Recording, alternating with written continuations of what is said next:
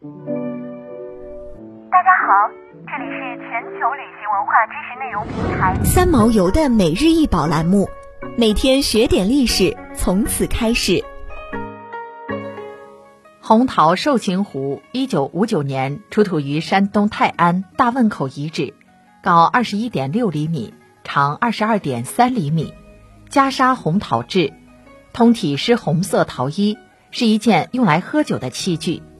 它呈猪形，圆面耸耳，拱鼻，张开嘴巴，四足，尾巴短而往上翘。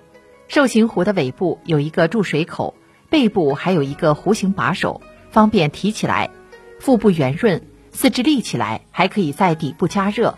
全器构思巧妙，造型生动，动物各部位的比例结构以及体型外表凸凹高低的特点，使人们不管从正面、侧面或其他任何角度看都很逼真。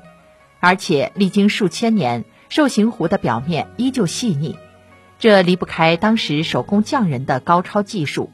为了防止寿形壶开裂。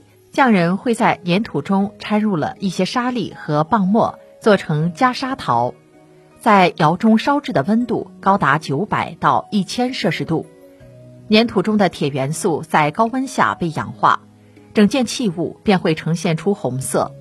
大汶口文化是新石器时代的文化，是由于在山东省泰安市大汶口而得名，是龙山文化的源头。迄今约四千五百到六千年，分布地域非常广，东可到黄海，西到路西平原，北达渤海，南到江苏淮北一带。大汶口文化可分为早、中、晚期。早期的陶器是以袈裟红陶和泥质红陶为主，灰陶和黑陶的数量较少。中期以袈裟红陶的数量最多，次为泥质黑陶和灰陶。泥质红陶和袈裟灰陶的数量最少，晚期以灰陶最多，次为黑陶和白陶。猪则是大汶口氏族家族的一种重要动产，在不少墓葬里随葬有很多猪头和猪的下颌骨，其中一座大型墓的墓主人还随葬了十四个猪头。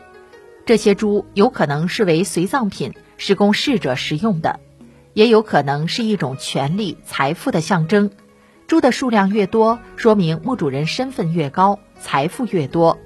还有观念认为，墓葬中随葬猪头是为了保护逝者的灵魂，具有辟邪的作用。想要鉴赏国宝高清大图，欢迎下载三毛游 App，更多宝贝等着您。